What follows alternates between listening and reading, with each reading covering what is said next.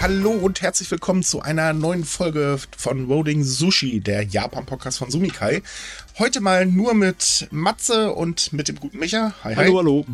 Die gute Banks haben sie jetzt gerade aus dem Internet geschmissen und sie darf gerade ein bisschen mit der Telekom kämpfen, deswegen ist sie heute nicht dabei. Ah, Aber wir fühlen alle mit ihr. Äh, ja, tatsächlich ist es so, äh, dass da irgendwie das Kundenkonto gelöscht wurde oder so versehentlich. Ähm, ist ganz kurioser Fall. Deswegen Däumchen drücken, dass sie bald wieder da ist. Okay, also es ist ein Bürokratieproblem, nicht ein Infrastrukturproblem. Nee, das ist tatsächlich ein Bürokratieproblem und äh, es ist ein ganz kurioses, wenn ich ehrlich bin. Ich habe das mit meinem Kunden teilweise äh, schon einiges durch, aber das ist mir so auch noch nicht passiert. Meine Güte. Deswegen, ne, Banks, wir fühlen mit dir. Wir müssen mal über ein ernstes Thema aus Deutschland zuerst mit euch reden und genau damit fangen wir jetzt auch an, denn am Wochenende sind Wahlen. Und diese Wahlen sind ja was Besonderes, gerade für viele, die jetzt das erste Mal wählen dürfen. Das erste Mal, dass Mutti nicht mehr auf dem Wahlzettel steht, mhm. äh, beziehungsweise nicht mehr zur Wahl steht, sie steht ja nicht auf dem Zettel. Und die ganze Wahlschlacht hier, die läuft ja ganz kurios ab, weil ähm, man äh, bekommt irgendwie mal so das Gefühl, es geht gar nicht wirklich um Inhalte, sondern eigentlich nur darum, wer am besten Dreck werfen kann. Ja, es vielen Leuten geht's nicht um Inhalte. Das ist eine von den Sachen, die ich am meisten enttäuscht. Warum höre ich dann halt von Politikern von der CDU nur, wie gefährlich doch der Linksrück ist oder was die ja. alles schlecht gemacht haben, wenn sie immer an der Macht waren, die SPD. Aber ich höre nie, was die CDU machen will in der Zukunft. Ja, nee, das höre ich ehrlich gesagt. Ja, doch, ich höre schon, was sie in der Zukunft machen will. Also diese Wunschträume, aber das war's dann auch. Und hinzu kommt, ich persönlich, also alles, was ich jetzt sage, ist meine persönliche Meinung und wir werden euch keine Wahlempfehlung geben. Ähm, für mich persönlich ist Laschet ein ganz unangenehmer Mensch. Ich muss sagen, der lügt, was das Zeug hält. Das ist, kann man nachlesen. Man sieht, wie er teilweise mit Leuten in den Wahlarenen und so weiter, also in ganzen Shows da umgeht. Ähm, der wirft mit Dreck, wo er nur kann ganz ehrlich, ähm, in meinen Augen hat die CDU mittlerweile mal wirklich Opposition nötig. Vor allem, wenn wir dann so eine Steuerverschwendung wie Scheuer und Co. endlich los oder Klöckner, diese unfähige Dame. Ähm, äh, also in meinen Augen ist es halt so, diese Wahl ist wichtig, um endlich einen Politikwechsel hinzubekommen. Ich meine, äh, klar, ich weiß, dass ähm, die jüngere Generation bei den Wahlen immer ein bisschen die kürzeren zieht, weil äh, die Älteren sind dann doch eine Überzahl. Deswegen, alle Leute, die ein bisschen älter sind und nur zuhören, tut uns einen Gefallen, denkt bei eurer Entscheidung einfach mal an die Generation, die nach euch kommen, denn ähm, ja, man hat also eine gewisse Verantwortung. Und wenn man schon äh, sagt, oder viele sagen, ja, boah, wir möchten ja, dass es euch mal besser geht als uns, ja, dann tut jetzt auch mal was dafür. Ich meine, erstmal ist wichtig, dass man zur Wahl geht. Ja. Und dann ist es wichtig, dass man versucht, mit ein wenig Objektivität daran zu gehen. Ist ja lustig, ne? Es ist so einfach, sich dann zu verbeißen in, ich kann den Kandidaten leiden oder ich kann den anderen Kandidaten nicht leiden, je nachdem, wie sie sich geben und Richtig. wie sie sich verkaufen. Aber man muss ja auch auf äh, das Schwarz-Weiße gucken, also auf das Papier, auf den Plan, die die einzelnen Parteien haben, auf ihre Kampagnen, auf ihr Wahlprogramm. Und äh, es ist fast schon wichtiger. Es ist wichtiger als die blöden, verdammten Fernsehduelle und wie gut die wer abgeschnitten hat. Wichtiger Richtig. hingucken, was die eigentlich wollen also, und tun. Das ist, das ist allgemein so. Tut mir einfach den Gefallen und fallt nicht auf diese ganzen Nachrichten aus der Bild. Ich meine, ganz ehrlich, die schreibt sowieso nur Schwachsinn. Oder Welt, die sind jetzt mittlerweile ja auch nicht besser oder sonst irgendwem rein lest wirklich die Programme durch. Es gibt zum Beispiel ähm, Mr. Wissen to Go auf YouTube. Kann ich sehr empfehlen. Der hat die Programme alle sehr schön vorgestellt. Und zwar wirklich alle. Da findet man jede Partei, also jede mhm. der größeren Parteien. Kann ich jedem empfehlen, weil es kursieren von A bis Z Fake News ohne Ende, irgendwelche Behauptungen, die einfach nicht stimmen. Also wie zum Beispiel die Grünen wollen ja nur Verbote. Yeah. Komisch, das steht gar nicht bei denen äh, Programm drin, eher im Gegenteil. Oder äh, der CDU will den Mittelstand entlasten. Ja, nee, steht auch nicht im Parteiprogramm drin, eher im Gegenteil. äh, und so weiter und so fort. Und ähm, äh, genauso wie die Sache, Bruder, der Linksrutsch ist böse, Blaselsblub, ja, das, man kann alles Mögliche behaupten, aber macht euch bitte selbst ein Bild geht bitte, bitte wählen. Das ist allgemein sehr wichtig. Und eine ganz wichtige Sache, und ich glaube, das liegt uns hier allen sehr am Herzen, wählt bloß nicht die AfD. Nee, ist wirklich. Äh, aus den Mündern der einzelnen Politiker kommt dann eigentlich immer nur Stimmungsmache mhm. und nicht wirklich viel Konkretes. Klar, es gibt auch immer mal Ausnahmen, es gibt auch immer mal Lichtblicke, aber man muss echt selber recherchieren. Das ist äh, richtig. Äh, man kann sich ja nicht auf die verlassen. Also als, als ein kleines Beispiel für ziemlichen Blödsinn, der gute, ähm, wie heißt der jetzt? Äh, Söder, ne? Genau.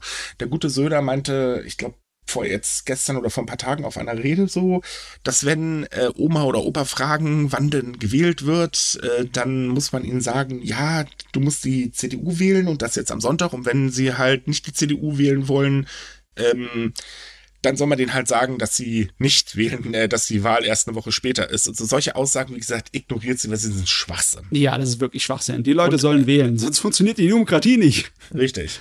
Und vor allen Dingen, eine ganz wichtige Sache. Liebe jungen Leute, ich weiß, die Politik, äh, Politikverdrossenheit ist garantiert irrsinnig hoch, das kann ich auch nachvollziehen, weil mir geht's nicht anders und mir geht der ganze Scheiß echt auf den Keks. Aber auch ihr, bitte geht wählen. Es ist einfach gerade jetzt wahnsinnig wichtig. Und wie gesagt, wem ihr wählt, überlassen wir euch. Solange ihr nicht die AfD wählt, ist alles gut. Ne? Und überlegt euch, das muss ich leider ganz ehrlich sagen, guckt euch genau an, was Laschet und Koda verzapfen. Also vor allen Dingen äh, der Rest seiner Partei und äh, entscheidet dann. Ja, am Weil, besten. Da, da, muss ich ganz ehrlich sein, oh Gott, wer bloß nicht Laschet. Aber das ist, wie gesagt, meine persönliche Meinung. Ja, ja, da gibt es viele persönliche Meinungen. Ja, Aber, ich, ich lebe mit dem hier in NRW schon ein bisschen länger. Das ist so das Problem. Ja, ja, du hast persönliche Erfahrung. nee, dezent ausgedrückt, ja. Ja, ich meine, wir haben es ja relativ einfach. In Deutschland, Briefwahl ist so locker leicht zu machen. Das ist übrigens auch noch so ein Punkt. Nein, die Briefwahl ist nicht so einfach zu manipulieren bei uns, wie uns das gerade mal wieder eine bestimmte Partei weismachen möchte, weil klar, man muss ja irgendwie seine schlechten Ergebnisse äh, erklären. Ähm, also ich habe schon gewählt, vor zwei Wochen sogar schon. Hm. Ähm, und nein, es ist nicht so einfach, irgendwas zu manipulieren. Das ist halt auch immer so dieses, dieses Aufspielen Ach, geht unbedingt zur Wahl, oder wobei ich den Spot der, äh, oder dieses, diesen Slogan ähm, von der AfD irgendwie ein bisschen ziemlich bescheuert finde, so äh, ste steck ihn selbst rein. Ha, wie kann man nur? Sehr viel also Geschmack. Da, da, musste ich wirklich lachen, als ich das gesehen habe. Ich meine, ganz ehrlich, äh, wer hat die bloß als Social Media Manager? Oder was haben die für einen Social Media Manager? Ah, böse. Nein, aber ähm, wie gesagt, egal wie ihr es macht, wählt bitte. Das ist ein ganz, ganz wichtiges Anliegen. Ähm, und es ist halt allgemein sehr, sehr wichtig. Ja, besonders, da können wir uns dann freuen, wenn wir es rund haben. Oh ja, ah, Gott sei Dank. Obwohl, nein, wir müssen noch die Wahlen in Japan durch, aber die haben wir dann auch bald hinter uns. Dann sind wir wieder frei.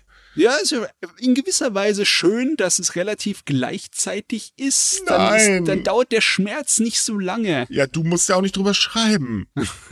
ich schon. Und das ist dummerweise leider mein Ressort, was dazu führt, dass ich mich gerade mit der Politik in Deutschland herumschlagen muss und mit der Politik in Japan. Und oh Gott. Jetzt aber jetzt mal ganz kurz einen kleinen Hinweis auf unseren Sponsor der heutigen Folge. So, liebe Leute, die heutige Folge wird gesponsert von Zen Market. Das ist ein Proxy-Einkaufsservice für japanische Produkte. Denn man kann ja aktuell nicht nach Japan reisen, einige ja leider gar nicht. Und man möchte ja trotz allem vielleicht mal in Japan shoppen gehen. Und da hilft genau so ein Einkaufsservice. Und Zen Market ist einer, äh, den ich mittlerweile auch selber ausprobiert habe und wirklich sehr zufrieden bin. Im Prinzip ist es so, man geht auf die Webseite von Zen Market und kann dann bei fast allen japanischen Online-Shops einkaufen. Also zum Beispiel Pokémon Center oder Uniqlo oder wo auch immer. Ne? Einfach nur den Link oben bei denen in die Suchleiste einfügen. Ähm, das Schöne ist, man kann dann seine Bestellung aus verschiedenen Shops im Prinzip zusammenpacken, damit man halt nur ein Paket hat oder zwei, je nachdem, wie viel man halt bestellt. Ich meine, Shoppingwaren ist ja auch so eine Sache. ähm, man muss dann nur einmal Versandkosten äh, bezahlen. Und äh, das andere Schöne ist, er ist seit Mai 2021 äh, mit einer deutschsprachigen Oberfläche und hat sogar einen deutschsprachigen Kundenservice, was natürlich sehr, sehr praktisch ist. Ja, dann ist es für uns ziemlich neu und sehr, sehr nützlich, muss ich sagen. Man hat auch Zugang zu den Yahoo Auctions. Es ist im Endeffekt so, dass man auf den japanischen Gebrauchtwarenmarkt aller eBay so ein bisschen Zugang hat. Mhm. Und das ist natürlich der Wahnsinn. Das ist, äh, so viel ich weiß, äh, auf diese Art und Weise, auf diese einfache Art und Weise, ziemlich eine der ersten Möglichkeiten, da was einzukaufen. Ja, das stimmt. Also als Seite kenne ich das bisher auch nicht. Man kennt das ja nur von so kleinen Privatpersonen, aber das ist immer umständlich und kompliziert. Und, und dann, teuer. Genau, mhm. teuer, dann kriegt man nicht das, was man will, dann wird nicht richtig bezahlt, bla bla bla. Also ich habe mich auch schon mal umgeguckt, weil ich die Seite gar nicht kannte und ich habe mich tatsächlich erwischt, dass ich eine halbe Stunde, Stunde äh, meine Zeit damit vergeudet habe, mir nur die ganzen Angebote anzugucken. Also die Auswahl ist wirklich riesig. Definitiv. Äh, das andere Schöne ist, wenn man sich jetzt anmeldet, bekommt man auch 300 Yen geschenkt. Das ist natürlich auch noch ein schöner kleiner Willkommensbonus. Ja, und allgemein, also ich habe ihn, wie gesagt, schon ausprobiert und äh, ich war wirklich sehr begeistert. Zen Market ist auch nicht erst seit kurzem am Markt, die gibt es tatsächlich schon länger. Das ist jetzt halt nur neu, dass es auch einen deutschsprachigen Support und eine deutschsprachige Webseite gibt. Für den Einkauf in Japan, hier aus Deutschland oder deutschsprachigen Raum oder woher ihr jetzt auch immer zuhört, kann ich das wirklich nur empfehlen. Ja, besonders weil seit letztens, besonders in Pandemiezeiten, ab und zu mal Zoll auf gewisse Sachen draufkommt, die man aus Japan importiert, wenn man es zum Beispiel über Amazon macht. Und hier bei Zen Market, auch wenn die eine kleine Servicegebühr verlangen, im Endeffekt kann man da Geld sparen. Besonders wenn man wie ich gern Plastikbausätze aus Japan kauft. Stimmt, bei Bandai sind sie auch drin, habe ich auch schon gesehen. Ja. Mhm. ja, wunderbar. Also insgesamt sehr zu empfehlen. Hier ist der Redakteur mal direkt überzeugt. Ähm, Link packen wir euch wie üblich in der Podcast-Beschreibung. Schaut einfach mal rein. Ihr müsst ja erstmal nichts bestellen, aber wir können es auf jeden Fall euch empfehlen, da mal rumzuschnuppern. Aber nimmt ein bisschen Zeit mit. Ihr habt es ja gerade gehört. Da kann man sich ein bisschen verlaufen. Ja, ja, man sollte es nicht unbedingt aufmachen, wenn man noch was zu tun hat. Und damit sind wir dann auch schon beim Thema. Wir fangen mit Politik an, denn in Japan ist jetzt offiziell der Wahlkampf um den äh, LDP-Vorsitz ähm, gestartet und da ist tatsächlich noch was sehr Interessantes passiert, denn die ähm, äh, amtierende Generalsekretärin der LDP, Saiko Noda, hat sich ebenfalls äh, um den Vorsitz beworben. Das kommt tatsächlich sehr überraschend, weil eigentlich niemand dachte, dass sie die nötige Unterstützung bekommt. Und bei ihr ist das Besondere, sie ist eigentlich komplett sozial eingestellt. Bei ihr geht's halt darum, mehr für Frauen zu tun, mehr für Kinder zu tun, mehr für Behinderte zu tun, mehr für ähm, Transsexuelle zu tun. Und das ist tatsächlich etwas, was eigentlich komplett aus der Rolle fällt im gesamten Wahlkampf. Ja, irgendwie meinte ich es nur oder sind unter den Spitzenkandidaten jetzt mehr progressiv eingestellte? Ja, tatsächlich, tatsächlich ja. ja. Ich meine, da fast könnte man meinen, es bildet sich ein Muster ab. Ja, wobei man dazu aber auch noch erwähnen muss, dass ähm, zumindest Taro Kono äh, seine, also hier und da seine Meinung ein bisschen geändert hat, um eben gerade Abe wieder ein bisschen eins, äh, sich einzuschmeicheln. Äh, so die Sache mit den Atomkraftwerken, er war ganz lange Zeit dagegen, dass man sie wieder neu äh, hochfährt. Jetzt ist er auf einmal dafür. Äh, weiß nicht, ob das unbedingt so gut ist. Ähm, aber ja gut, im, im Großen und Ganzen kann man eigentlich sagen, sollte jetzt nicht ähm, Sanae Takaishi gewählt werden, dann äh, wird es auf jeden Fall sich hier und da schon politisch sehr bemerkbar machen. Ich meine, wenn man sich anschaut, was da in den letzten paar Tagen passiert ist, und das ist viel, weil wir sind mhm. halt jetzt direkt in der heißen Vorbereitungsphase. Oh ja. Ähm, Kono hat wirklich dicke Unterstützung bekommen, weil äh, der ehemalige Verteidigungschef, der Shigeru Ishiba, der hat ja gesagt, ich werde nicht um die Spitze mitkämpfen, äh, mich wird nicht rumkandidieren, sondern ich werde mich äh, anschließen an Tarakono und seine Unterstützung sozusagen. Genau, sein. wobei man aber auch was dazu sagen soll, diese Wahl hier ist ein bisschen besonders. Also nicht nur, dass weil zwei Frauen mal antreten und eine davon wirklich sehr, sehr gute Chancen hat, ähm, weil sie halt die Unterstützung von Abe hat. Ähm, man sollte übrigens dazu sagen, um das kurz zu erklären für die Leute, die es noch nicht wissen, der nächste Vorsitzende der LDP oder Vorsitzende, äh, Vorsitzenderin, nee, Vorsitzende, hä? Ach, ist das alles kompliziert heute. Der Vorsitz. Ne? Genau, der nächste Vorsitz der LDP wird automatisch auch nächster Premierminister oder Premierministerin. Denn äh, die LDP äh, kontrolliert die ähm, untere Kammer des Parlaments äh, zwar vollständig und deswegen kann eigentlich keine andere Partei da irgendwas gegen sagen. Jo. Der Witz ist übrigens, kurze Zeit später standen, äh, gehen dann die ähm, Landtagswahlen, äh, wollte ich gerade sagen, also die Wahlen dann los in Japan. Also die ganz hochoffiziellen Wahlen. Mhm. Das ist halt auch noch so ein Witz. Im Endeffekt, ja, ich meine, selbst wenn die Wahlen äh, Veränderungen hervorrufen, äh, die Sitze sich verteilen. Im Endeffekt äh, hat es keine Auswirkungen mehr groß. Nö. Premierminister ist eigentlich schon dann festgesetzt. Genau, der steht fest, da wird sich wohl, also nur die, es, es, ähm, es sei denn, die LDP stürzt historisch ab, was wahrscheinlich nicht passieren wird. Nee, also Aktuell sieht es übrigens tatsächlich so aus, dass Kuno ähm, die meiste Unterstützung hat, wie jetzt eine aktuelle Umfrage innerhalb der Partei zeigt, ähm, unterstützen ihn 48 Prozent der äh, LDP-Mitglieder. Äh, das ist weit vor den anderen Kandidaten. Und bei der Wahl hier ist noch etwas, ähm, eine ganz große Besonderheit und deswegen ist das so, ähm, wie soll ich sagen, ist das so anders dieses Mal. Normalerweise ist es so, da äh, stellt sich eine Fraktion innerhalb der Partei immer hinter einem Kandidaten und unterstützt ihn halt. Und alle Mitglieder dieser Fraktion wählen dann diesen Kandidaten. Ja. Dieses Mal ist es aber nicht so. Dieses Mal dürfen tatsächlich die rund 1,1 Millionen Parteimitglieder eigenständig ihre Stimme abgeben. Was dazu führen kann, dass vielleicht auch gar keiner die Mehrheit bekommt, was dann sehr interessant werden dürfte. Ähm, oder halt eben einer bekommt die absolute Mehrheit. Ja, und dann ist natürlich wichtig, wer es schafft, am schnellsten, am meisten Unterstützung in der eigenen Partei zu bekommen. Ne? Mhm. Und äh, im Moment sehen sieht's ja so aus, als wären Kono und äh, Sakai vorne dran, ne? Weil sie ja. jeweils große Unterstützer schon gewonnen haben, was mhm. bei den anderen noch nicht so Erfolgserlebnisse zum Verteilen sind.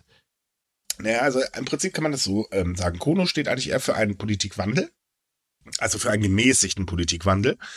Äh, Takeshi steht eigentlich eher für, ja, wir machen mal weiter so, aber besser. Äh, irgendwie so einen Dreh. Ja, also ich meine, sie, sie, hat auch die, die Abenomics, wollte sie doch dann umbenennen in die Sunenomics oder sowas. Ne? Richtig, und sie wollte da auch einiges ändern. Vor allen Dingen, was bei ihr ähm, spannend ist, weil ich keine Ahnung habe, wie sie das eigentlich schaffen möchte, ist die Tatsache, dass sie die, äh, den Plan von Japan, dass der Haushalt mal ausgeglichen werden soll, also Japan schuldenfrei werden soll, weil Japan ist ja eines der höchstverschuldetsten Länder weltweit, wenn nicht sogar das höchstverschuldetste.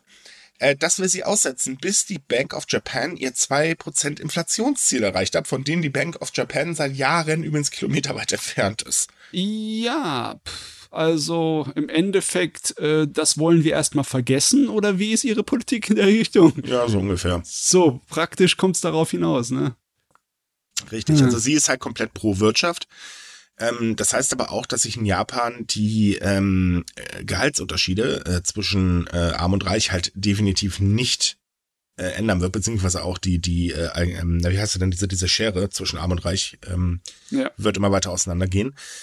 Und das wird wahrscheinlich wohl auch bei Kono passieren, denn Kono ist nämlich auch gar nicht mehr so liberal eingestellt. Ähm, man, wie gesagt, er hat seine Meinung hier und da ein bisschen geändert.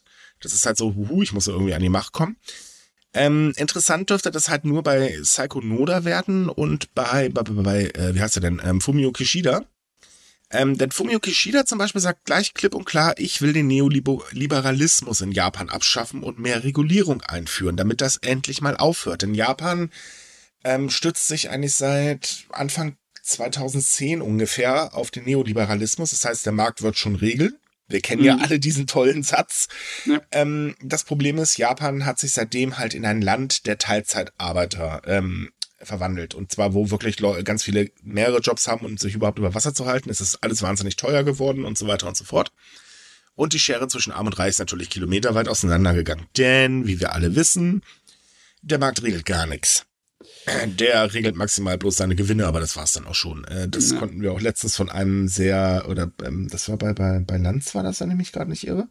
Da war ein, ein ziemlich guter Ökonom, der das Ganze mal vorgerechnet hat, war sehr interessant, weil Nee, der Markt rechnet wirklich überhaupt nichts, äh, regelt überhaupt nichts. Naja. Ich meine, die Aussage von Kishida war schon sehr mutig und mhm. sehr progressiv, aber leider Gottes, was die Strategie angeht und seine Umfragewerte innerhalb der Partei, hat es ihm nicht geholfen. Das war eigentlich abzusehen. Das ne? wollte ich gerade sagen. Ähm, also die LDP ist, ähm, ich vergleiche die LDP mal mit der CDU. Ähm, es ist so, dass viele, gerade ältere Herrschaften, sich dort genauso wie halt bei der CDU auch an ihrem Stuhl klammern oder sehr ja, sie egal eigentlich, was sie machen, sie klammern sich fest. Dazu kommt, ähm, dass die ganze Partei ziemlich durchzogen ist von Skandalen aller äh, Schmiergeld etc. und so weiter. Das ist auch bei der CDU ja bekanntlich nicht anders.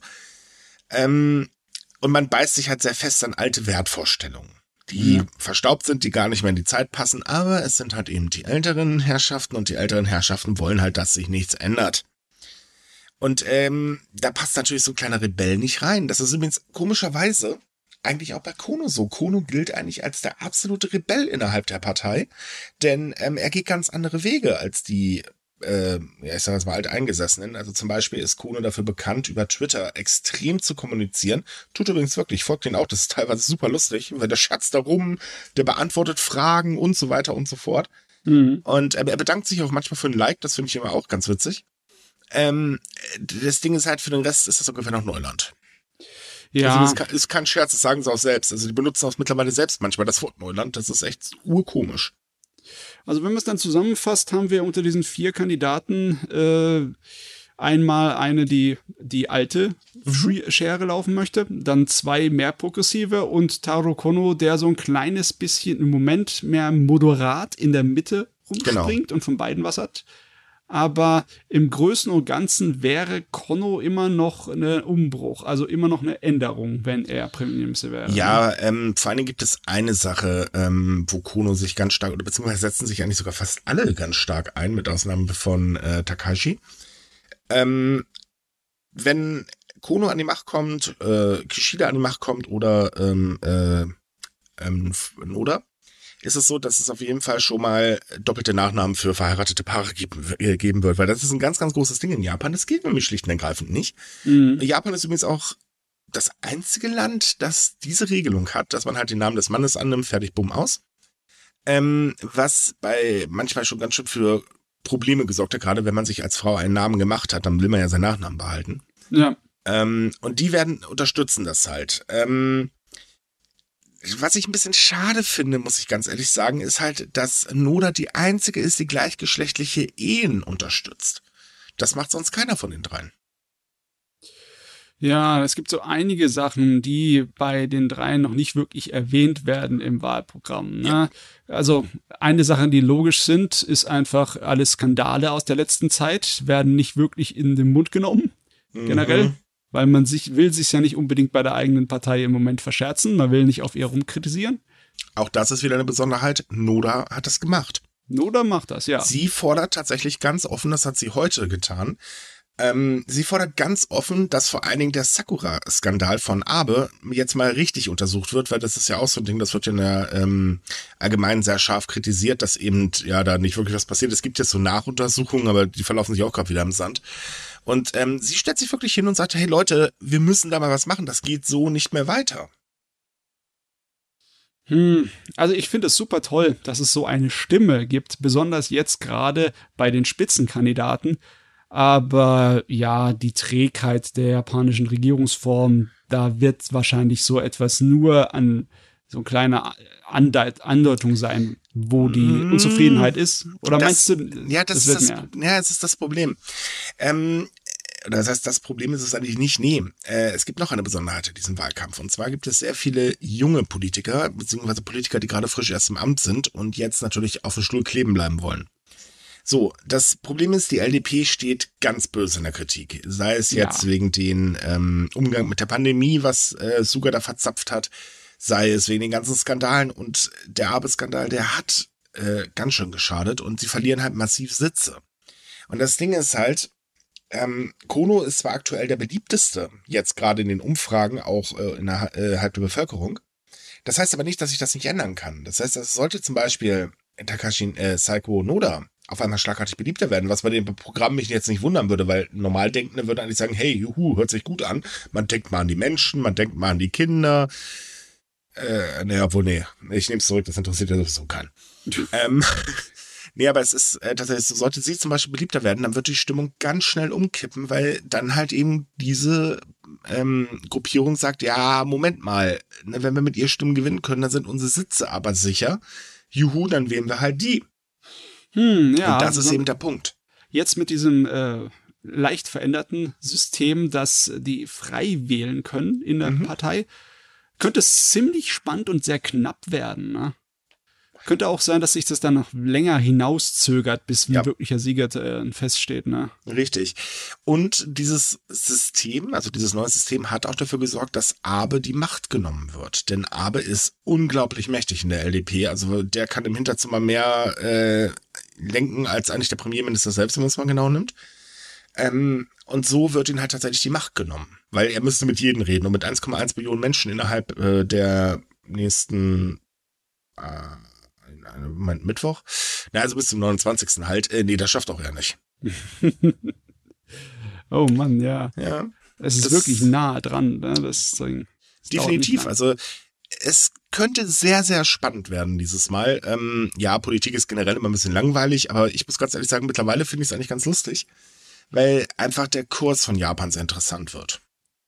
Äh, hinzu kommt, ich weiß auch ehrlich gesagt nicht, ob Takashi eigentlich plant, den Umweltkurs von Japan, den Suga angestoßen hat, äh, weiter zu betreiben, weil sie sagt schlicht und ergreifend dazu gar nichts.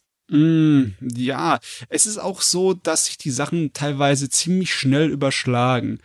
Frag mich, ob wir überhaupt mit der Berichterstattung dann im Podcast so richtig hinterherkommen. Nein. Oder, ja, wahrscheinlich nicht. Ne? Wir werden einfach nur dann über das, was passiert ist, berichten Also können. äh, ich, ich sag's mal so, äh, ich habe jetzt die ganze Woche über die Politik geschrieben.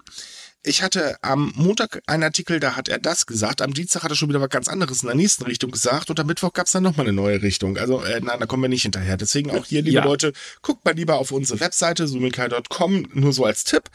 Ähm, da, ja, es ist ein bisschen leichter. Da werdet ihr definitiv up to date gehalten. Weil wir nehmen ja am Samstag auf, Mittwoch kommt der Podcast raus. Äh, bis dato wird sich schon einiges wieder geändert haben. Ja, ich meine, als Beispiel dafür, letzte Woche haben wir noch darüber geredet, was die Opposition zu sagen hat. Und diese Woche ist es halt so, dass die Opposition von Zustimmung her massenweise Einbüßungen gemacht hat. Das ist also sehr stark verschwunden, weil sie einfach bei der Berichterstattung nicht erwähnt werden. Richtig, weil, das ist ja. nämlich auch noch der Punkt. Japans Medien sind sehr, sehr lustig. Die konzentrieren sich immer nur auf ein Thema und alles andere fällt dann vom Stuhl. Ähm, vor allen Dingen, wenn das andere Thema gerade nicht so viel zu sagen hat äh, oder eigentlich für die Sache völlig uninteressant ist, in Anführungsstrichen. Und jetzt leidet gerade die Oppositionsparteien drunter. Denn äh, uninteressant. Genauso übrigens wie die Corona-Berichterstattung, die ist auch schon wieder vom Stuhl gefallen. Ja, Aber das tut sie ja regelmäßig mittlerweile. Meine Güte.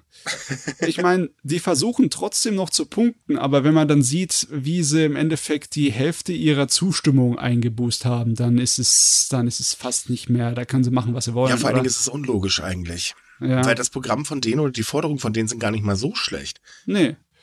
Aber, tja, irgendwie, ich weiß nicht, man versteht's nicht. Jo, also da wollen wir auch gar nicht versuchen, irgendwelche Vorhersagen zu machen. Das ist ja Nein. schlimmer als beim Wetter. ja. Da, ich glaube, da schaffen wir euch eher die Lottozahlen vorher zu sagen. Richtig. Hei, hei, hei. Aber es ist trotzdem, es ist spannend. Ja. Und vor allen Dingen ist es immer eine gute Ablenkung, wenn man immer nur von Deutschland hört. so, Ach äh, Gott, ja. das nächste Problem. Wir haben ja immer noch so eine kleine Pandemie hier rumhüpfen. Mhm. Ähm, auch damit müssen wir uns äh, müssen wir euch heute leider wieder ein bisschen quälen. Aber jetzt gibt's mal gute Nachrichten, denn Japan meldet das erste Mal seit Juli oder hat das erste Mal seit Juli wieder unter 5000 Neuinfektionen gemeldet. Tatsächlich gehen die Zahlen zurück, äh, außer bei Kindern, da steigen sie an.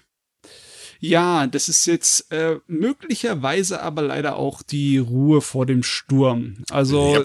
wir haben diese einen dicken Anstieg, die eine dicke Welle gehabt, die jetzt relativ schnell vergleichsweise wieder abflacht, aber die Auswirkungen sind logischerweise noch da. Eine Menge Betten sind voll und in einigen Städten wie zum Beispiel Nagoya ist auch die Gesundheits, ja, des Systems überlastet. Nö, ist zusammengebrochen. Ja. Schlicht und ergreifend. In Nagoya ist es halt so, ähm, selbst wenn man dringend an ein Beatmungsgerät muss, man findet einfach keins.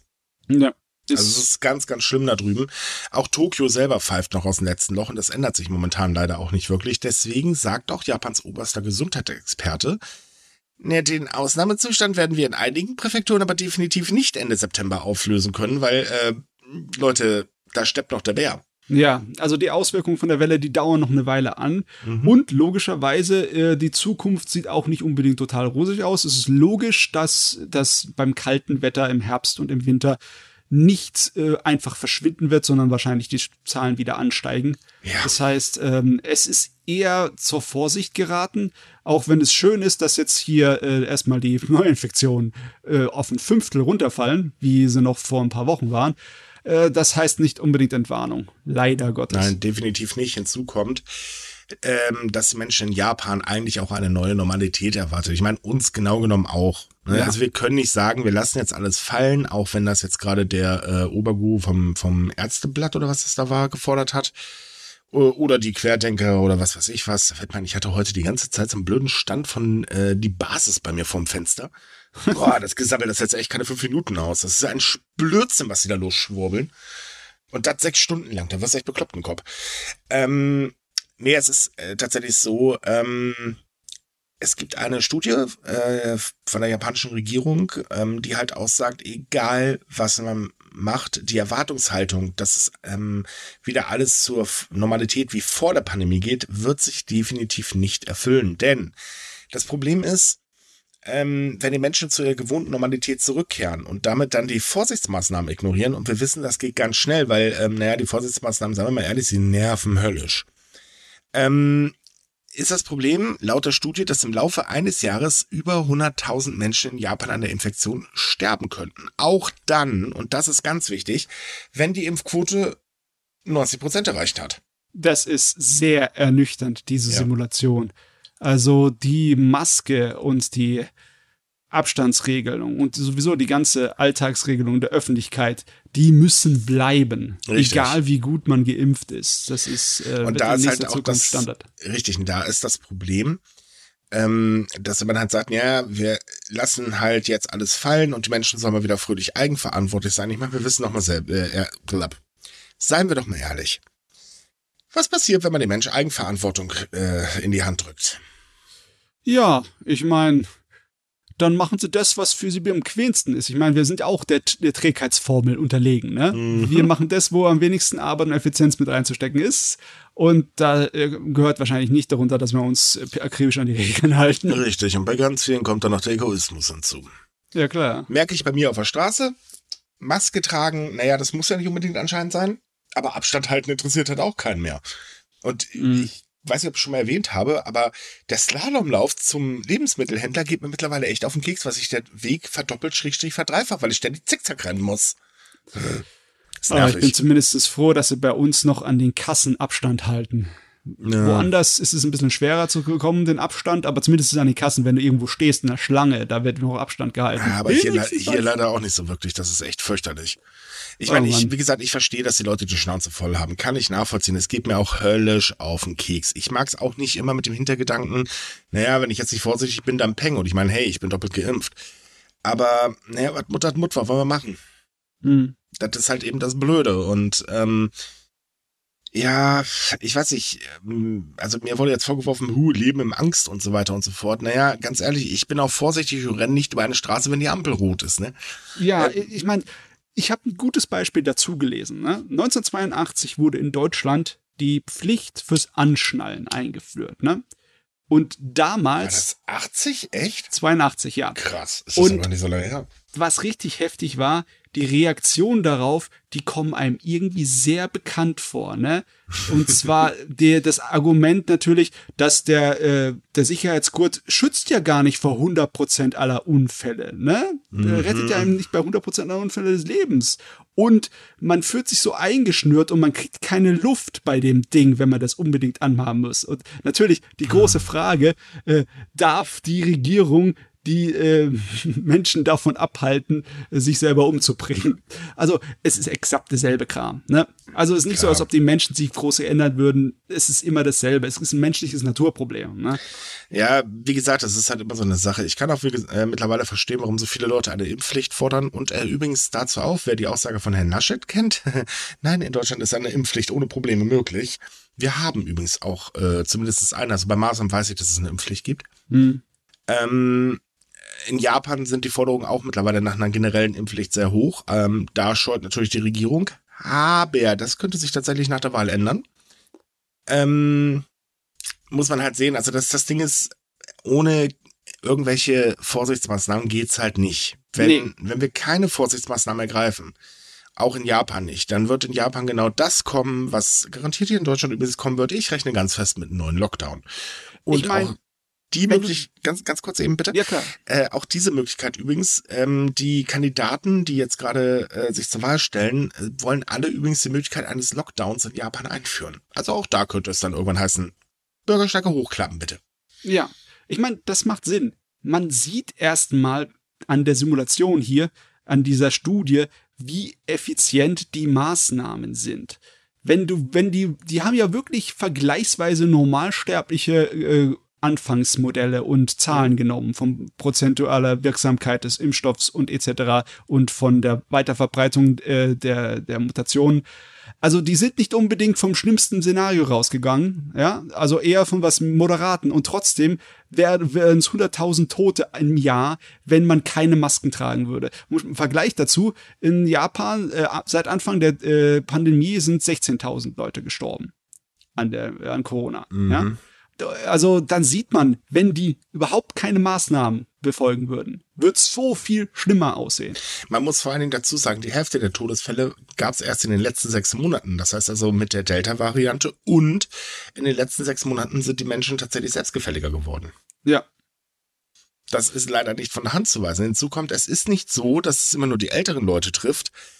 Nee, mittlerweile leider, leider, leider auch in Japan sehr viel Schulkinder, vor allen Dingen Grundschulkinder sind massiv betroffen. Da haben sich jetzt alleine im August ähm, über 8000 neu infiziert. Insgesamt wurden im August 17.000, ich habe jetzt nicht die genaue Zahl im Kopf, aber 17.000 paar zerquetschte ähm, äh, Kinder als infiziert gemeldet. Ähm, die haben sich halt in der Schule fröhlich angesteckt und äh, Happy Birthday. Und das ist halt auch das Problem, was dann wieder der oberste Gesundheitsexperte meint.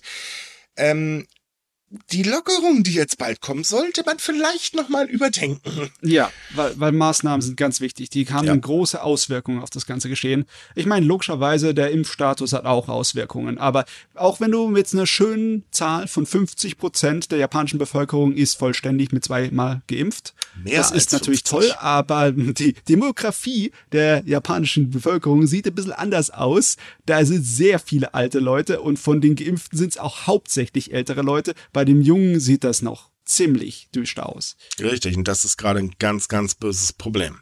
Ja. Und wir wissen auch, der Impfschutz, also beziehungsweise die Impfung schützt nicht zu 100 Prozent. Das ist nun mal einfach so. Ja. Besonders nicht gegen die neuen Varianten, ne? Ja, richtig. Und da jetzt mittlerweile auch die Mu-Variante entdeckt wurde, oder Lambada, ich habe ehrlich gesagt mittlerweile keine Ahnung mehr, wie die ganzen alle heißen, äh, die soll wohl sogar noch fröhlich, äh, äh, noch schlimmer den Impfstoff im Prinzip ignorieren.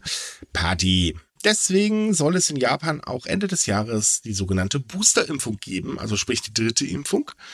Äh, zumindest für ältere Menschen und für Menschen mit einer Vorerkrankung. Das begrüße ich, diesen Plan. Nur ich frage mich, wie man das machen möchte. Man sieht ja immer noch, dass die Impfkampagne Probleme hat mit Nachschub von Impfstoff. Ne? Und mhm. äh, um Impftermine wird sich gekloppt. Es ist ja so, dass die japanische Regierung auch äh, das so die Schulkinder eher impfen möchte. Die möchte das antreiben, dass mehr Kinder ab zwölf Jahren geimpft werden können. Richtig. Aber die kann das nur machen, indem sie an, in wenigen Fällen dann halt die Priorisierung so legt, dass jüngere Kinder erst dran kommen. Weil wenn sie es einfach nur so sagt, kommt her und lasst euch anmelden zum Impfen, dann ist nicht genug Impfstoff da. Ja, nicht nur das, äh, nicht nur genug Impfstoff, sondern es gibt auch einfach auch nicht genug Termine, weil äh, ja, also man hat es in einigen Gemeinden gesehen, die haben jetzt zwar gesagt, hey, liebe jungen Leute, meldet euch an, dann kriegt ihr einen Termin, dann könnt ihr euch impfen lassen. Äh, das Problem ist, sie können gar nicht so viele Termine geben, wie sich Leute angemeldet haben, weil aus dem einfachen Grund ähm, sie leider vergessen haben zu sagen, ja, wir setzen vielleicht das Impfen bei älteren Menschen erstmal aus. yeah. Oh Mann. Ich meine, das Faxgerät war kaputt, deswegen ging's nicht. Aber wirklich. Das Oder Witz, das hat tatsächlich ein Beamter so auch äh, der Zeit, äh, einer Zeitung gegenüber gesagt. Unser Faxgerät ist kaputt, deswegen konnten wir leider die Anweisung nicht ändern. Ich meine, das hört sich noch, noch realistisch an. Das ist unglaublich, dass das. Das ist peinlich eigentlich für dieses. Wir leben 2021, aber das Faxgerät ist kaputt, deswegen ging's nicht. Oh, Backe, es gibt so viele Engpässe bei Technologie, so viel Zeugs liegt noch auf uralt Technologie drauf. Das mhm. ist, will man gar nicht dran denken. Aber ja, der, der, der Booster, die dritte Impfung, die Extra-Impfung, die hat sich ja schon in vielen äh, Untersuchungen als sehr hilfreich herausgezeigt. Ja, vor allem Kreuzimpfungen. Ja. Ich meine, wenn es nicht schadet, gerne. Aber erstmal braucht Japan den Impfstoff. naja, allgemein gibt es bei der Boosterimpfung ein kleines Problem. Und zwar ein weltweites Problem. Das Ding ist halt, wir leben ja nun mal in relativ reichen Nationen. Ja. Also Deutschland ist reich, Japan ist reich, kann man jetzt nichts gegen sagen. Ähm, die kaufen halt Impfstoff wie die Bekloppten und dann ist alles gut, Bevölkerung gerettet. Äh, wir haben aber noch so ein paar Länder, die können sich das nicht so doll leisten und vielleicht sollten die auch mal mit Impfstoff versorgt werden. Ja. Es ist sowieso in meinen Augen ziemlich dämlich, darauf ein Patent zu halten. Jetzt jedenfalls bei einer Pandemie ist das total bescheuert. Äh, denn äh, wenn ich so überlege, wie war das in Afrika, wird zwar fröhlich Impfstoff für uns hergestellt, aber die selber haben kaum was davon. Ja, das große Problem ist halt, je mehr Leute sich auf der Welt infizieren, ne, desto eher entwickeln sich neue Varianten. Genau. Und die könnten die Impfungen entweder sehr schwach wirken lassen in Zukunft oder im Endeffekt übertrumpfen und nutzlos machen. Ja?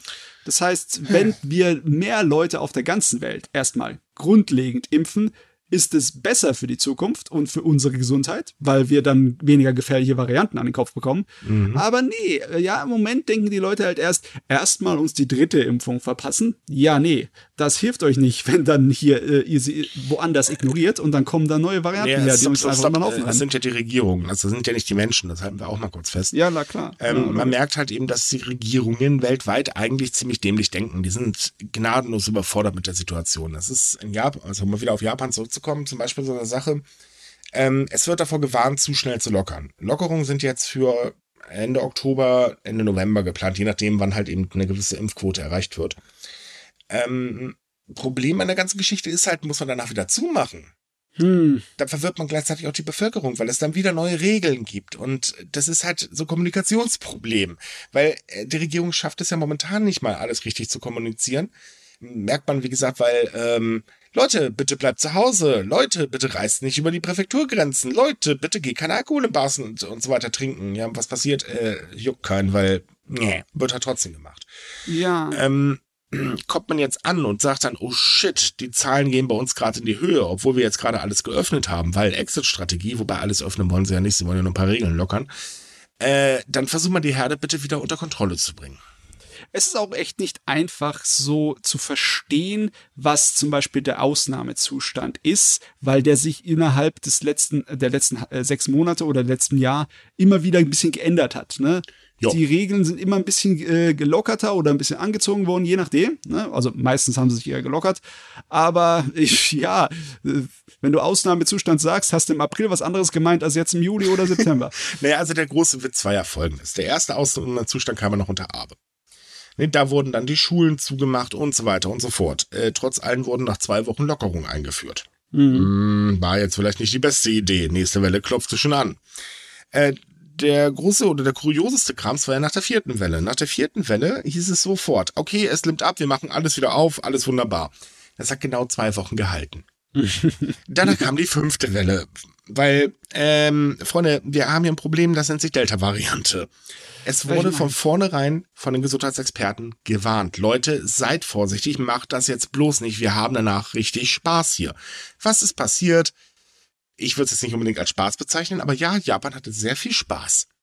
Ja, ähm, ganz ehrlich, die müssen sich mal an die Regeln halten, die sie selber aufgestellt haben. Ne? Mhm. Wenn es zum Beispiel heißt, Aufnahmezustand kann nicht aufgenommen werden, solange die Auslastung der Krankenhäuser über 50 Prozent ist. Ne? Aber es ist halt so, dass in nächster Zeit es nicht drunter fallen wird. Deswegen die geplante Aufhebung des Ausnahmezustands wird nicht so haltbar sein, außer natürlich, sie ändern wieder die Regeln. Und wo, wie kann man dann irgendwie sich wo dran halten? Wo ist die Konsequenz? Das ist das nächste. Das wird der Konsequenz ist auch so ein Problem. Nehmen wir mal Tokio. Eigentlich sollen Bars und Restaurants gerade keinen Alkohol ausschecken und um 20 Uhr dicht machen. So, jetzt ja. haben aber die Bars und Restaurants ein Problem. Denn sie sollen dafür ja eigentlich Geld kriegen als Ausgleich. So, das Geld ist erstmal sowieso viel zu wenig und es kommt nicht. Was sagen also viele Bars und Restaurants? Ja, Leute, was sollen wir denn machen? Geht nicht. Wir müssen Geld verdienen, sonst sind wir pleite. Ergo, sie machen auf und schenken Alkohol aus. Ja. So, das Ganze äh, soll jetzt eigentlich auch bestraft werden. Dafür haben ja die Präfekturgouverneure wirklich gekämpft. Und das wurde im Februar beschlossen. Mhm. Ja, das Problem ist, es, es macht keiner. Weil man will sich ja auch nicht mit den Leuten verscherzen, denn uh, es sind ja bald Wahlen. Äh, ja, Klar. toll. Dann kann man eigentlich auch sagen, Leute, macht einfach, was ihr wollt. Wir bestrafen euch sowieso nicht. Ich wünsche euch viel Spaß dabei. Ha, ha, ha. oh Gott, ja. Das ist, das ist, ich meine, alleine das schon Ausnahmezustand zu nennen, ist eigentlich schon so eine Farce, weil was ist daran Ausnahme? Es heißt immer nur, Leute, bitte reist nicht über die Präfekturen. Dings. Leute, bitte trinkt draußen kein Alkohol. Leute, bitte arbeitet von zu Hause. Ja, ich kann 30 Mal von zu Hause arbeiten wollen, wenn aber mein Chef sagt, Alter, komm in die Firma, sonst gibt's Fratzengeballer. Ja, dann muss ich in die Firma, sonst habe ich Fratzengeballer. So einfach ist das. Ja. Ich meine, stell dir das mal vor, wenn das in einem Klassenzimmer so ablaufen würde. Wenn die Lehrerin sagt, äh, hier wird nicht gegessen, sonst äh, kriegt ihr extra Hausaufgaben und Zeugs und dann wird's nicht irgendwie konsequent durchgezogen, ne? Mhm. Klar, dann holt jeder sein Pausenbrot raus. Ja, und die Respektsperson ist flöten gegangen. Aber echt, ja. Und genau das passiert in Japan bei mich auch. Hm. ja, ich mich, wie gesagt, mich wundert's nicht, weil viele ähm, äh, Bürger von Tokio zum Beispiel sagten in einer Umfrage, die war vor äh, zwei oder drei Wochen, Ja, dann führt doch endlich mal Maßnahmen ein, die uns einschränken. Macht einen Lockdown, macht sonst was. Aber solange ihr das nicht macht, was sollen wir denn machen? Und das ist halt das Ding, wenn sie schon selber sagen, Leute, wir brauchen hier klare Regeln, wir brauchen hier ein härteres Durchgreifen, wir haben sonst keine Wahl, wir müssen uns morgens nun mal in den Berufsverkehr stürzen. Und wer den Berufsverkehr in Tokio kennt, der weiß, wovon ich rede, das ist wirklich ein Stürzen. Ja. ähm, naja, uns bleibt nichts anderes übrig, schlicht und ergreifend. Und das ist das, was die Regierung auch die ganze Zeit verpennt, weil ähm, sie hat halt die Pandemie beim besten Willen nicht unter Kontrolle bekommen. Ja, es sind verhältnismäßig wenig Leute gestorben und ja, es ist auch so, dass es immer relativ glimpflich, also mit Ausnahme der fünften Welle ging es immer relativ glimpflich ab. Das Problem ist halt, man kann sich nicht immer darauf verlassen. Und man kann nee. sich auch nicht darauf verlassen, dass die Menschen sich selbst einschränken in ihrer Freizeit, weil alles andere, da können sie sich nicht selbst einschränken, da haben sie gar keine Verfügungsgewalt drüber. Ja, eigentlich theoretisch Nein, wahrscheinlich nicht genau so, aber in Neuseeland zum Beispiel konnte man ja sehr gut mit der Pandemie umgehen. Ne? Man konnte sehr äh, stark unter Deck, äh, Fach und Deckel halten. Mhm. Ne? Äh, in Japan wäre das wahrscheinlich nicht so machbar gewesen, aber man hätte viel näher drankommen können an eine ja, Kontrolle der Pandemie. Ja, nur man hätte sich nur trauen müssen, endlich vernünftige Regeln anzuführen. Ja, ich meine, ich bin mal gespannt, ob das dann mit der Wahl eine Änderung erfindet. Ne? Hoffen wir es. Ja. Weil noch zwei, drei Wellen und oh Gott. Das Ding ist halt auch, die Leute wollen ja mal wieder reisen, ne? Ja, ja. So, aber noch ganz kurz eben etwas Abschließendes, bevor wir mal zum nächsten Thema kommen. Es ist nämlich eine Sache und die hat mich richtig aufgeregt. Ähm, mehr als 200 Patienten, äh, äh, Quatsch, mehr als 200 Psychiatriepatienten sind in Japan am Coronavirus gestorben könnte man jetzt denken, okay, ist einem Menschen auch passiert. Das Problem hierbei ist, ähm, dass den Menschen einfach eine Behandlung im Krankenhaus verweigert wurde, weil mit der Aussage, ja, mit den Patienten kommen wir nicht klar. Und das ist ein Riesenproblem, weil ähm, wir hatten das äh, im letzten Jahr gab es auch schon mal eine Statistik, da hat es dann ähm, äh, allgemeingeistig behinderte Menschen getroffen. Ähm, und da ist es nämlich der gleiche Fall. Die Krankenhäuser haben einfach die Aufnahme verweigert. Und die Krankenhäuser, also die, die äh, Psychiatrien, sind gar nicht fähig, im Prinzip Corona-Patienten zu versorgen, weil sie gar nicht die Ausrüstung haben. Ja, also die, die Ausrede von wegen, wir können nicht mit denen umgehen, das, äh, ich weiß nicht. Ich meine, es gibt so viele Leute, zum Beispiel Bettlägerige. Mit Bettlägerigen könnt ihr auch umgehen, ja. Und wenn ihr halt äh, wegen dem psychiatrischen Zustand des Patienten ihn am Bett fesseln müsst, okay, dann aber er könnte ihn trotzdem behandeln. Für eine lebensbedrohliche Krankheit. Richtig, oder? außerdem kann man ja zur Not einfach ein bisschen Personal aus der Klinik mitnehmen, äh, ja. im, im, Notfall. Aber das, das Ding ist halt, äh, wenn ich überlege, dass zum Beispiel die Impfkampagne auch erst geändert wurde und geistig behinderte Menschen ähm, rein, also priorisiert wurden, nachdem es Proteste gab, ist das schon ganz schön heftig. Ja, ich meine, ich weiß nicht hundertprozentig jetzt, das muss man nur, kann man nur spekulieren, wo die Gründe dafür liegen. Ich, einfach nur, dass sie keine Lust auf mehr Arbeit hatten, weil nee, sie sowieso völlig übersehen Nein, tatsächlich liegt es an den, ja nicht. es liegt an den Vorurteilen. Geistig behinderte Menschen unterliegen in Japan ganz bösen Vorurteilen. Ich meine, behinderte Menschen allgemein unterliegen in Japan Vorurteile. Ja, Hier und da bessert sich das, das muss man leider ganz ehrlich sagen. Also für Rollstuhlfahrer wird es gerade wirklich besser.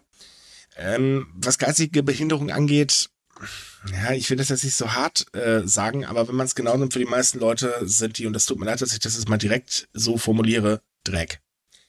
Es ist schlimm tatsächlich, weil diese Menschen sind halt nicht produktiv, diese Menschen können sich nicht äh, artikulieren, sie, sie sind halt ganz anders als ich, also äh, äh, sie sind kaputt. So, kaputte Sachen braucht man nicht, weg damit. Und das ist die einhellige Meinung. Ich meine, ich weiß, dass diese Meinung leider, leider, leider weltweit verbreitet ist, was, äh, ouch. Ja. Sorry, kriege ich einen Hals. Ich kann das überhaupt nicht ab. Ähm, und in Japan ist es halt gesellschaftlich ein ganz, ganz gewaltiges Problem. Und äh, auch wenn nicht jeder so ist, ist es halt mir fest, aber sehr, sehr viele sind halt leider so und das ist ein ganz, ganz großer Teil. Ja. Und da fällt dann das leider auch mit drunter. Man macht sich einfach auch von der Seite der Regierung überhaupt keine Gedanken um diese Menschen. Und eigentlich ja, müsste man es tun, weil es ist wichtig. Es ist das Problem, dass solche Vorteile nicht von selber sich regeln. Ja, leider. So ein Problem kann nur wirklich, da muss man eingreifen. Da muss man von vornherein, von oben herab sagen, das muss so und so geregelt werden. Mhm. Weil wenn man es dann denen überlässt, dann suchen sie halt wie hier Ausreden. Richtig. Ganz schlimme Sache in meinen Augen. Aber naja, gut, ich meine, wir haben es in Deutschland zum Beispiel mit Obdachlosen, ne? Ja, oh Gott, Achtoblosen ist so ein brut äh, brutales Thema, das auch auf der ganzen Welt dasselbe Problem hat. Ja, leider. Ja, es ist, äh, ich weiß auch nicht. Ich meine, eine ganze Menge Bevölkerungsgruppen leiden unter äh, dem Status quo. Ist ja nicht nur mit Corona, ist ja auch mit, mit Arbeit. Ne? Mhm. Ich, ich meine, es gibt einige Sachen in Japan, die so ein kleines bisschen, ja, die Zukunft ein bisschen rosiger aussehen lassen, wie zum Beispiel das Anheben von dem ähm, Mindestlohn. Aber trotzdem, äh, wenn du für Mindestlohn wirklich harte Knochenarbeit machen musst, die dir nicht gedankt wird, dann äh, hilft es dir auch nicht. Ne? Ich meine, man muss mal einmal nur kurz Richtung Olympische Spiele schielen. Das ist na, unschön. Ja, das stimmt was. allerdings. Ja. ist da rausgekommen, was war wahrscheinlich logisch ist. Das hat man bei den anderen Olympischen Spielen über die letzten Jahrzehnte auch immer gemerkt.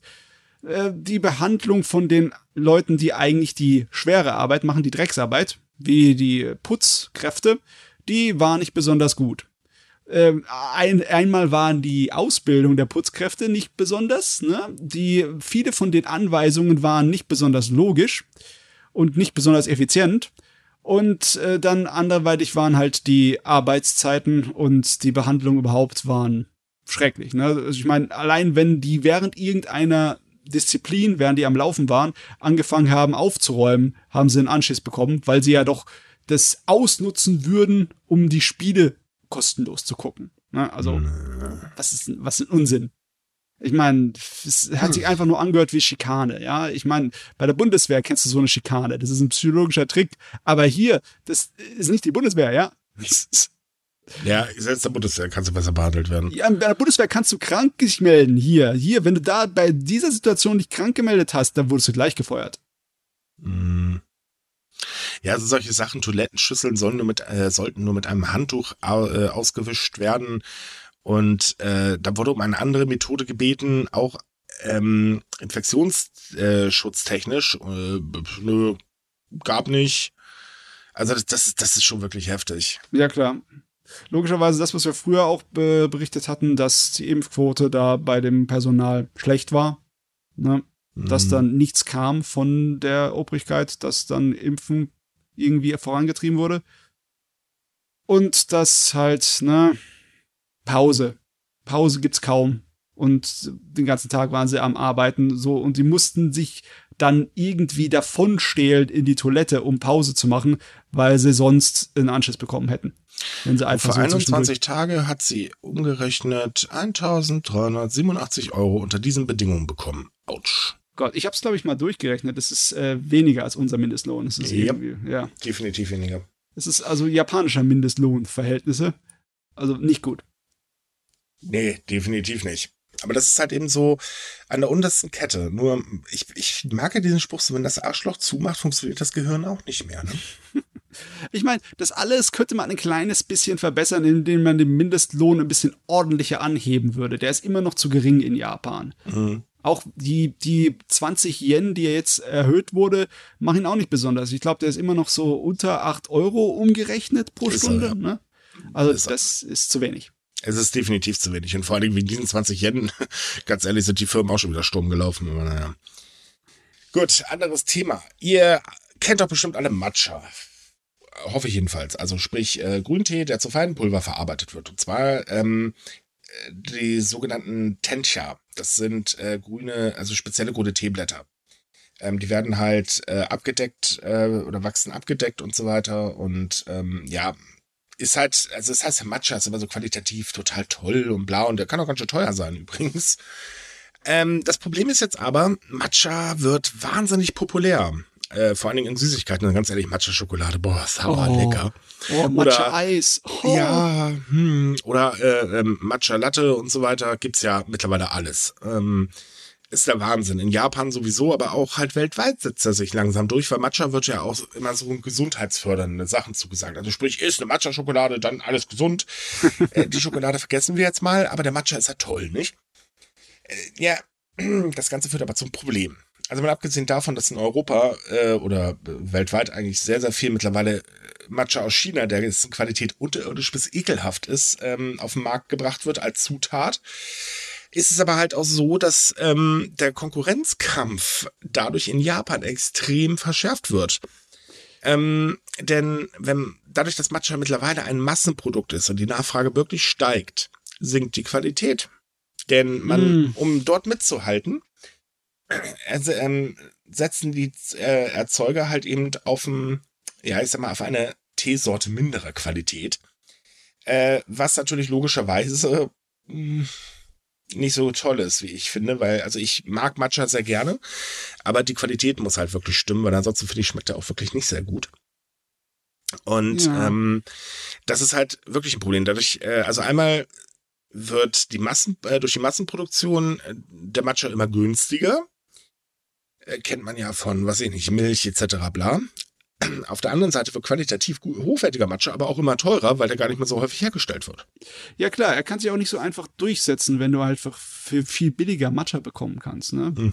Wenn du halt nicht unbedingt der Connoisseur bist und einfach nur so im Alltag ein bisschen Matcha zu dir nehmen möchtest, dann kaufst du logischerweise den billigeren. Ne?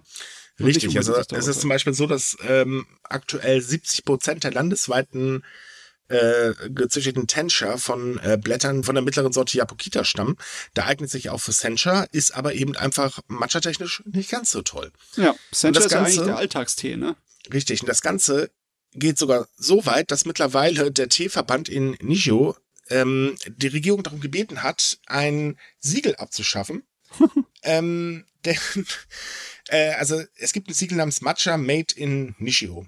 Mhm. Das heißt eben sehr qualitativ hochwertiger und so weiter. Und die Bauern mussten halt dementsprechend oder müssen dementsprechend auch Auflagen erfüllen. Dadurch, dass sie diese Auflagen aber erfüllen müssen, können sie nicht mithalten. Denn die Produktion ist einfach schlicht und ergreifend zu teuer für den Preis, was sie ja gerade jetzt für Matcha kriegen. Deswegen hat der Verband gesagt, äh, liebe Regierung, könntet ihr das Logo bitte abschaffen? Weil wir müssen anders produzieren. Wir kommen nicht mit. Das geht nicht. Wir gehen hier kaputt das ist, das ist fast schon schade, ne? Mhm. Das ist, könnte ziemlich gefährlich werden, weil so viel Anbaufläche gibt's in Japan nicht. Richtig. Man muss mal überlegen, das äh, Land ist halt so, 85 Prozent davon sind Berge, wo Anbau eigentlich hier oder sonstiges Leben nicht besonders wirklich möglich ist. Mhm. Es gibt nicht viele flache äh, Täler und Japan ist, hat ziemlich viel Bevölkerung und da ist viel zugebaut mit Stadt, ne? Äh, irgendwann ist das ziemlich schnell äh, das Ende erreicht. Weiteres Problem, und das schadet den Ruf von Matcha, ist halt die Tatsache, dass äh, um den Weltmarkt zu bedienen, greifen oder beziehungsweise um Matcha zu bekommen und natürlich so günstig wie möglich, greifen eben auch die äh, Produzenten, also sprich die, die das nachher verarbeiten, eben auf Matcha aus anderen Ländern zurück. China, wie gesagt, und wir wissen ganz genau, wie China manchmal ganz gerne anbaut, weil die Qualitativ, äh, Qualität ist manchmal da nicht ganz so toll. Ähm, ja, bei der das, Menge an, an, Tee, die du aus China bekommst, ist es auch echt schwer zu sagen, was du bekommst. Das genau, ist, das ja. ist das nächste Problem. Und äh, für Matcha-Genießer könnte das in absehbarer Zeit ein bisschen doof werden. Oh, oh, dabei ist es ja ein ganz wichtiges Kulturgut Japans, ne? Eigentlich ja. Hm. Ist tatsächlich sehr, sehr schade, wie ich finde. Aber gut, ich meine, dass es populär wird, wundert mich nicht. Dafür wurde auch wahnsinnig viel getan. Man hat halt nur wieder die Erzeugerkette vergessen. Aber gut, das kennen wir ja schon. Ui, ui, ja. Ja nichts Neues. Was man jetzt aber, also was man nicht vergessen hat, ist nach dem Selbstmord von, wie hieß sie denn, Hana Kimura im Mai 2020 ähm, durch, äh, ja, äh, das Problem der Hasskommentare anzugehen. Denn damals war es so, dass äh, es gab ja wirklich einen ganz großen Ausschrei, als sich die äh, Entertainerin und Wrestlerin ähm, ja Selbstmord begangen hat, weil sie wurde halt ganz böse im Internet gemobbt. Hasskommentare noch und nöcher. Da gab es dann auch eine Verurteilung von zwei Männern und so weiter. Und äh, die Mutter hat ganz, ganz viel dafür getan, dass sich das endlich ändert. Und jetzt ist es tatsächlich so, dass die Justizministerin in Japan äh, vergangenen Dienstag angekündigt hat, dass das Land die Haftstrafen für Hasskommentare im Internet verschärfen will, um so effektiver gegen Cybermobbing vorzugehen. Und zwar ist es so, ähm, dass aktuell für einen Hasskommentar im Internet eine Haftstrafe von weniger als 20 Tagen oder eine Geldstrafe von weniger als 10.000 Yen, das sind so 76 Euro, verhängt werden kann.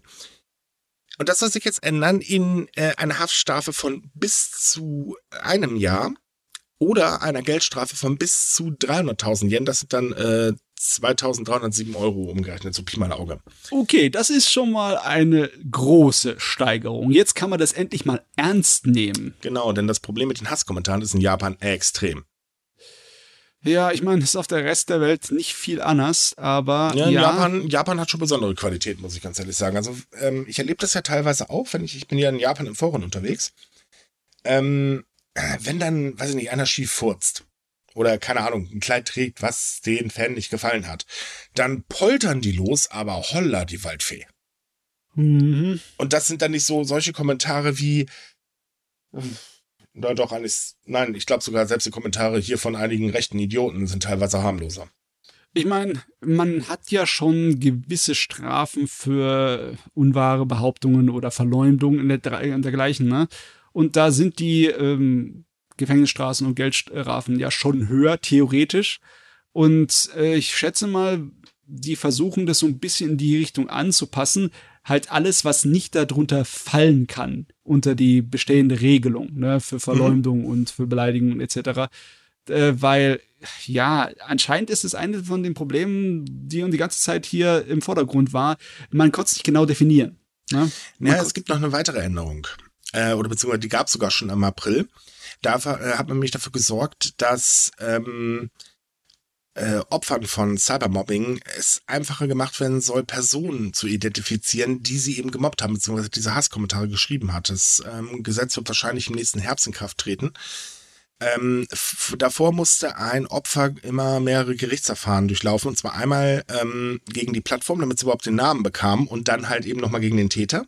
Mhm. Und das soll sich jetzt halt ändern. Dadurch werden Kosten und Zeit gespart. Sehr gute Sache, wenn ich ehrlich bin. Ja, klar. Ich frage mich, wie das dann im Endeffekt funktioniert, weil wir wissen das, wie mit, mit Datenschutz und Privatsphäre in Japan, es ist alles ah, noch ein bisschen da, da, da gibt es auch noch eine Änderung, aber dazu kommen wir gleich. Oh, okay. Gut. Ja, tatsächlich, da gibt es auch noch eine Änderung. Oder beziehungsweise wird eine Änderung bald kommen und da bin ich schwer dafür. Das wurde nämlich auch wirklich Zeit. Ähm, nee, es ist halt so, ähm, Japan geht härter gegen soziale Medien vor als zum Beispiel Deutschland oder so. Da kannst du schneller mal Probleme kriegen. Mhm. Und deswegen ist es halt auch leichter, wenn man das Ganze halt gerichtsverfahren technisch bündelt, weil, wie gesagt, Hasskommentare sind ein riesen Problem in Japan. Ähm, vor allem, weil es ja meistens nicht bei Hasskommentaren im Internet bleibt. Da gibt es ja Fälle, da endete das ja auf andere Art und Weise, ne? Ja.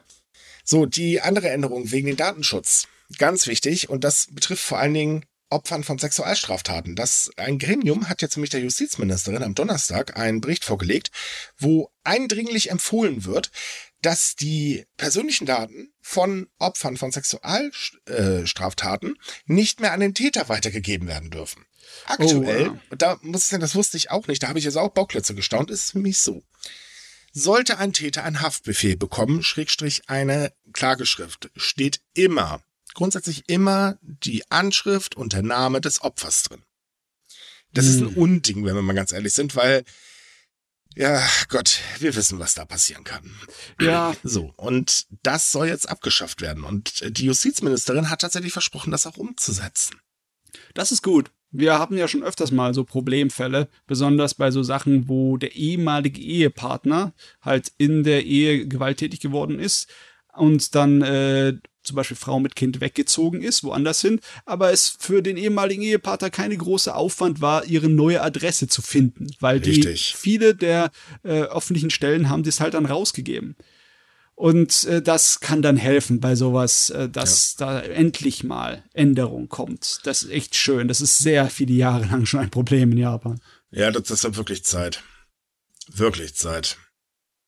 Und äh, schön, dass da jetzt endlich was passiert, weil das ist, ähm, äh, ich meine, ich kann mich nur schwer in ein Opfer reinversetzen. Das ist logisch, steht mir eigentlich auch nicht zu. Aber wenn ich bedenke, dass ähm, ich in einem Land, wo es sowieso schon verflucht schwierig ist, äh, Gerechtigkeit zu bekommen, weil ich dann halt mit Mobbing und sonst was rechnen muss, dann auch noch meine Adresse und äh, so weiter weitergegeben wird, ey, ich hätte doch gar keine ruhige Minute mehr. Ist doch klar, dass ich auf eine Anzeige verzichte. Ja. Oh Mann, es muss auch wirklich da was getan werden, dass die Leute, die aus Versehen Daten freigeben oder durch irgendwelches unkompetentes Verhalten persönliche Daten freigeben, dass die da mehr mit äh, irgendwelchen Strafen zu rechnen haben. Und das haben. ist das nächste. Ja. Nämlich die Anwaltskammer hat äh, vorgeschlagen, oder beziehungsweise, was heißt vorgeschlagen, alles schon befohlen, wenn das umgesetzt wird, dann baut bitte eine Klausel für Anwälte rein, dass wenn die die Daten weitergeben, mit harten Sanktionen zu rechnen haben. Finde ich auch sehr gut. Also, wir haben ja immer wieder kleine Nachrichten, äh, dass irgendwelche Ämter in Japan aus Versehen dann Daten freigegeben haben oder dass mhm. sie irgendwie ihnen entlaufen sind oder sonst wie abhanden gekommen sind. Ähm, ich hoffe, dass sie das irgendwann mal auch so auf dahin auswirken lassen hier, weil ich meine, oh, ja. das ist natürlich dann heftig, wenn die äh, japanische Bürokratie dann eher noch mit äh, Gerichtsverfahren zu kämpfen hat, weil sie einfach den äh, Sachen nicht hinkriegen, aber da, da, da gehört man ein bisschen Druck gemacht. Japan braucht definitiv mehr Datenschutz. Ja. Aber sie arbeiten dran, wenn auch langsam, aber es ändert sich langsam was. Es wird auch Zeit, weil äh, wir erinnern nochmal liebevoll an Seven Pay, nicht? Ja. Es war da und oh es war Gott. gehackt. Ähm, ja. Ja. So viele Daten private Daten.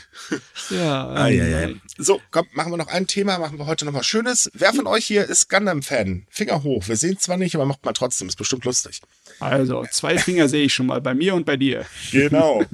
In Japan ist es ja nicht unüblich, dass mal irgendwo ein lebensgroßer Gundam hingezimmert wird. Äh, aktuell haben wir ja einen in der Yokohama Gundam ähm, Factory. Äh, jetzt ist es so, dass Japan den größten Gundam schlechthin bekommen wird. Und zwar äh, 20 Meter, wenn ich mich gerade nicht irre. Mhm. Der wird nämlich im, jetzt geht's los, im Mitsui Shopping Park Lalaport in Fukuoka aufgebaut. Und nein, das ist kein Versprecher, das Ding heißt echt Lalaport. Ja, passt. es ist nicht so schwer zu merken. Nee, richtig. Ähm, das wird äh, übrigens ein RX93V. Äh, und zwar eine 1 zu 1 Nachbildung. Der nennt sich auch NU Gundam und ist der Gundam aus dem ersten Film des Franchises. Und das Schöne daran ist, auch die Strahlenkanone, die der Gundam damals dabei hatte, wird ebenfalls gleich äh, hinterher gebastelt. Damit ist er dann äh, 0,3 Zentimeter größer als der Unicorn in Tokio ähm, und ist zwei Meter größer als der RX782 in Yokohama und übertrifft übrigens auch den ZGMF X 10A Freedom in Shanghai. Überall stehen sie. Und so, so viele, die knapp 20 Meter hoch sind. Wahnsinn, ja, ich, ich will ja auch einen in Deutschland. Übrigens, ähm, neben der äh, Statue des Gundam, keine Ahnung übrigens, ob er dieser beweglich sein wird oder, oder, oder, da steht alles noch nicht fest. Oder beziehungsweise ist noch geheim mhm. äh, gibt es da noch ein Merchandise-Geschäft, ein Museum und einen kleinen Freizeitpark für Gundam-Fans. Wird bestimmt sehr lustig. Oh Mann. Wen es interessiert, kann bei unseren Anime-News mal reinhören. Äh, erst in der letzten Woche haben sie drei neue Gundam-Anime angekündigt. Ne? Also, Verdammt, ich habe noch nicht reingehört. Echt? Ja. Cool. Kleiner Forschgeschmack. Mhm. Ja, ja, es, ist, im Moment geht's wieder rund, was das Thema angeht in Japan. Okay, nur, nur ganz kurz für den gedankten Fan. Hat Netflix auch was angekündigt?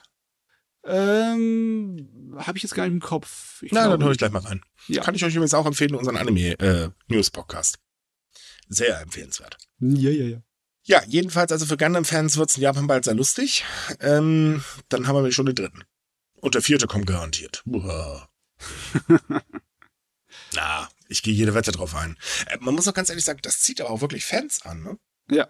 Also weltweit, die, gut, weltweit aktuell natürlich nicht, aber wenn sie könnten, würden weltweit da Leute richtig hinströmen, nur weil da eine große Gundam-Statue steht, die sich dann im Zweifel eines Falle sogar noch bewegen kann. Uha. Ich meine, das ist schon eine Attraktion. Ja, wenn definitiv. 20 Meter groß ist, das ist, wenn es wie, wie viel Ich möchte auch einen Gundam haben. Das wären dann irgendwie so sieben Stockwerke oder sowas? Ich habe keine Ahnung. Ja, also auf jeden Fall groß. Also das Ding ist halt, ich warte nur noch auf den ersten richtigen Gundam. Ich hoffe, das erlebe ich noch in meinem Leben.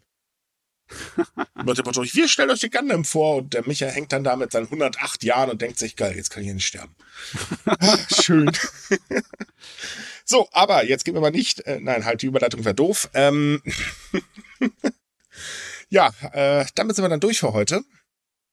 Ich hoffe, es hat euch gefallen, dass wir heute mal nur zu zweit waren und uns die Schnute weggelabert haben. Hat übrigens Spaß gemacht, Matze. Aber trotz allem, wir hoffen, dass Banks nächste Woche wieder dabei ist.